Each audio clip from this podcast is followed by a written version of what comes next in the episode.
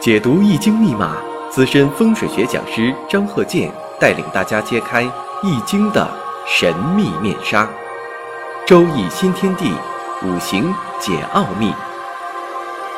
请听周易五行。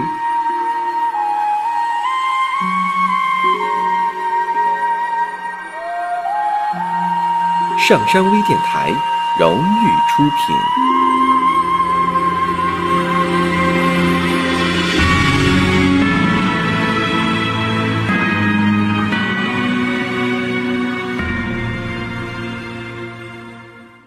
大家好，我是张鹤剑。周易五行啊，我们继续开播。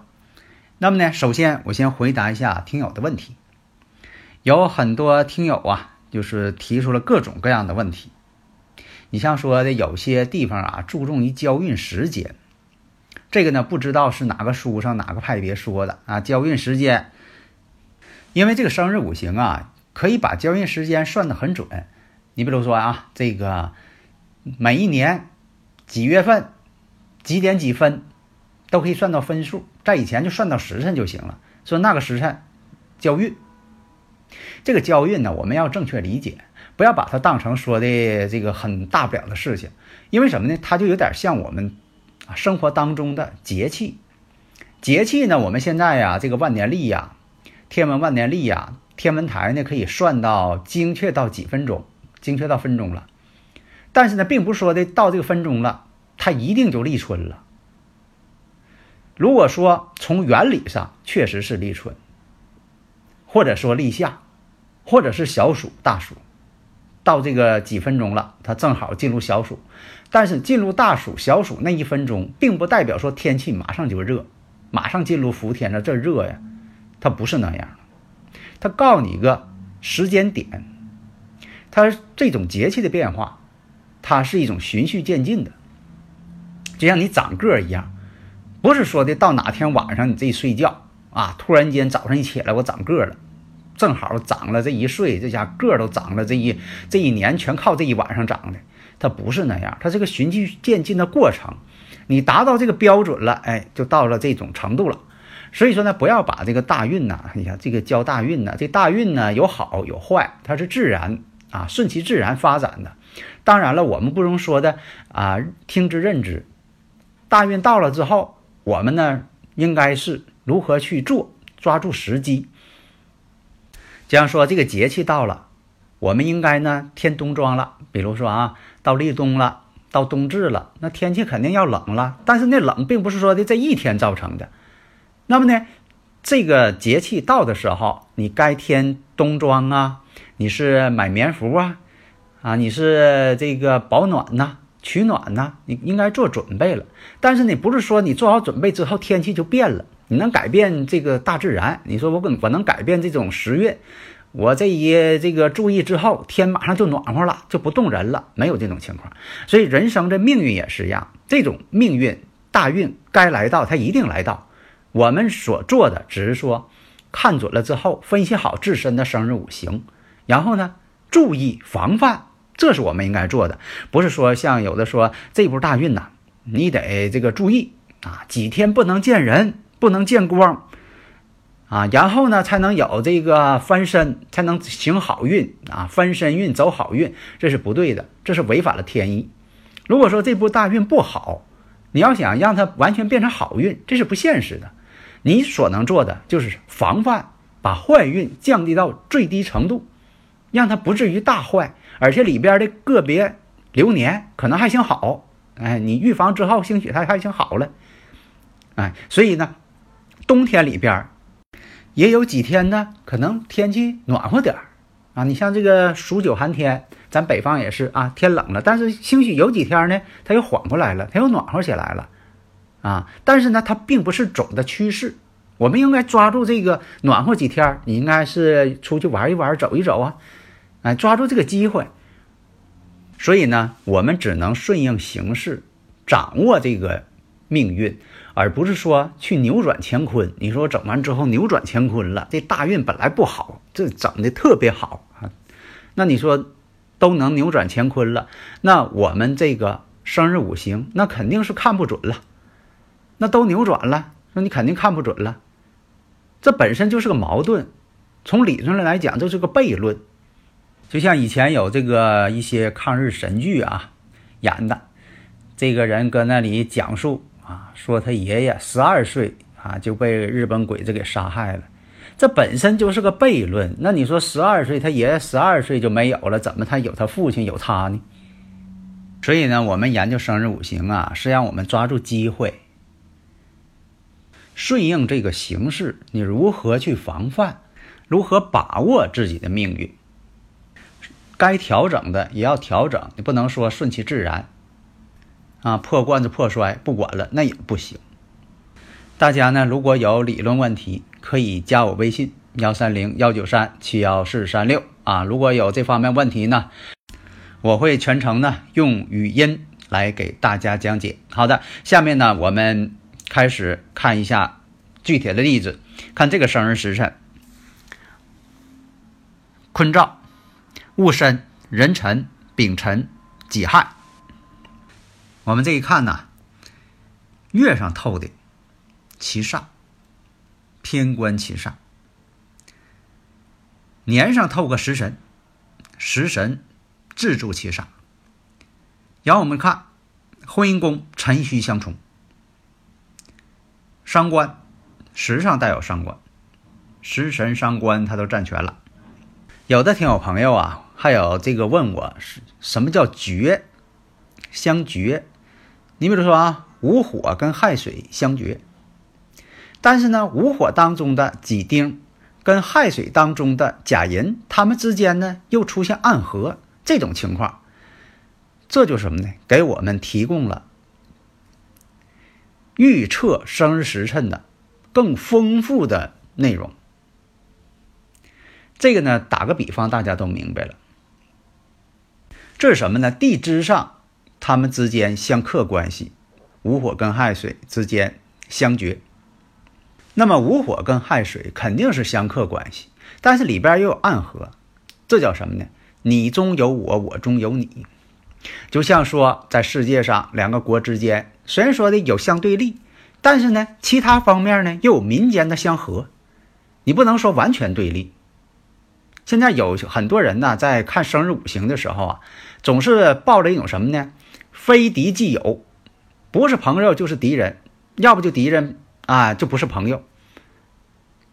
是黑就是黑，是白就是白，非黑即白，总是用这种的方式去判断生日五行。那这个事儿呢，有点太绝对了，太这个没有联想了。如果呢，你把这个事情。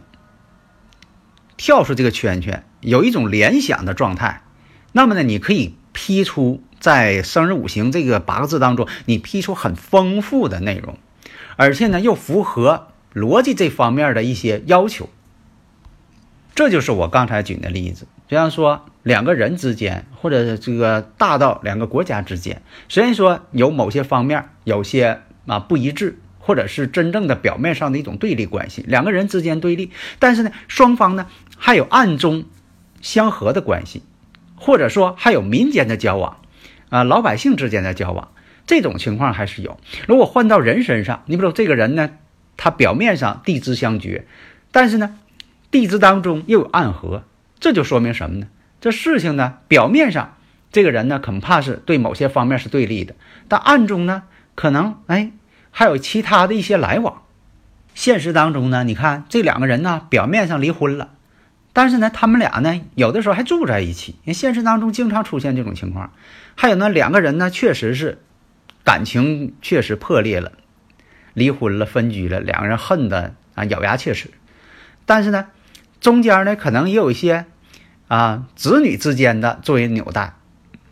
啊，孩子，你看他毕竟是他们的父母，这孩子呢，哎，呃，双方呢还来回跑，所以讲到这里呢，呃，思维灵活的人呢，可能也就领悟了。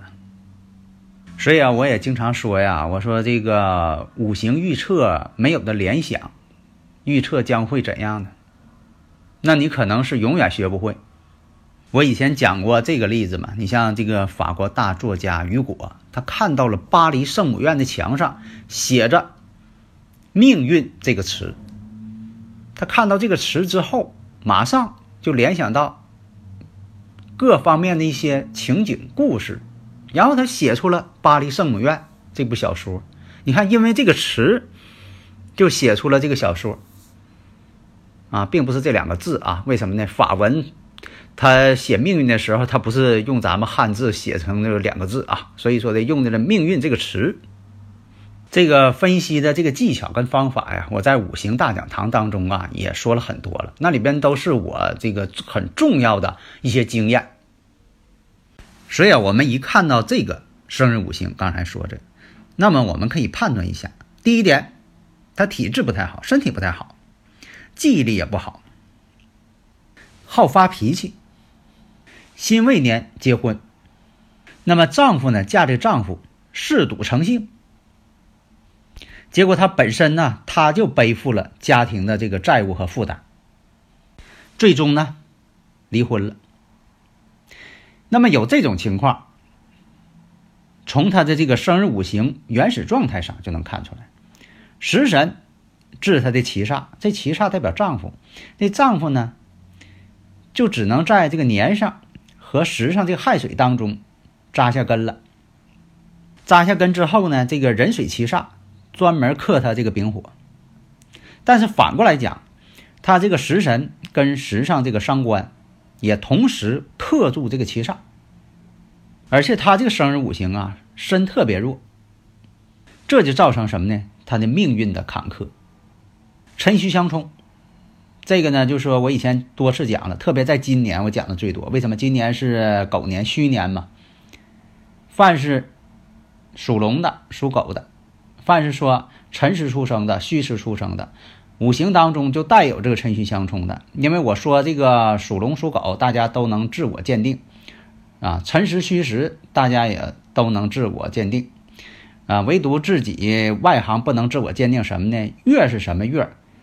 日是什么日？自己鉴定不了，那得学这个啊，跟我一学啊，跟我一起学这个周易五行才能判断出来。那么从紫微斗数上来说，命宫呢逢空又会双煞，夫妻宫呢坐着天相。从这个生日五行八个字来看，这四柱来看，月上虚土，时上亥水，本身就见地王。这一生当中呢，就说婚姻呢没有幸福感，一生啊家庭啊婚姻呐。非常坎坷。那有的问了，那为什么非得要找一个赌徒呢？那你说不看看这个男的怎么样吗？是这样的，有的时候吧，像这个食神伤官又带七煞相克的时候，这个女士啊不好找对象。因为什么呢？不是说男方啊家里边说的能看懂这个生日五行，说这个女孩带这个伤官食神克七煞，不是的。因为这伤官食神带七煞呀，性格啊也比较独特，性格比较怪。所以说你看呢，有的大龄这个男女哈，就是说总不结婚，他不是说他不想结婚，他的性格喜好往往呢特别有特点，不容易找着能够适合自己的对象。换句话说，个性太强，非常这个影响婚姻。现实当中，实在年龄太大了，家里边呢又劝结婚逼婚的，那没办法吧，就看差不多啊就行了吧。结果呢，因为这种啊看着差不多就行，后来才发现对方呢不行，所以呢这种婚姻不顺、家庭不幸，往往是双方的，并不说单纯赖一方。所以我经常讲嘛，我说这个离婚这种五行，他一定找对方也是离婚这种五行，他们之间呢才能够觉得自己啊啊，有的时候还能喜欢对方。下面呢，接着时间呢讲一下住宅这个环境学。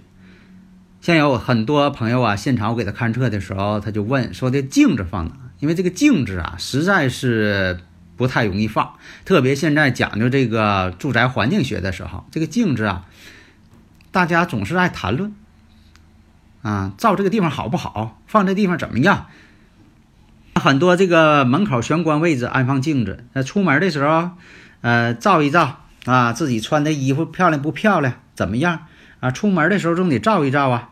但是在大门这个位置，镜子呢不能正对大门，这是第一点。以前我讲过，以前这八十年代有很多装修的哈，镜子就给对大门了。他认为这样做呢，一开门之后显得屋大，其实并不大，那照的就是个门。你从这个门口看见镜子，镜子照的也是门。这样呢，它会把旺气、气口呢这种财气呀都给反射出去，所以说非常的不好。很多在八十年代这种情况放镜子呢，多数人呢都下岗了，那个时候没工作了，而且又做不好生意。那么玄关顶上呢也不能放镜子，有的是在棚顶上放个镜子，这也不是太好。这样呢会造成呢乾坤颠倒，在这个五行环境学当中，这种做法是不合适的。所以呢，在玄关上面呢一定要有一个圆形灯池，一般来说是做圆形的，天圆地方嘛。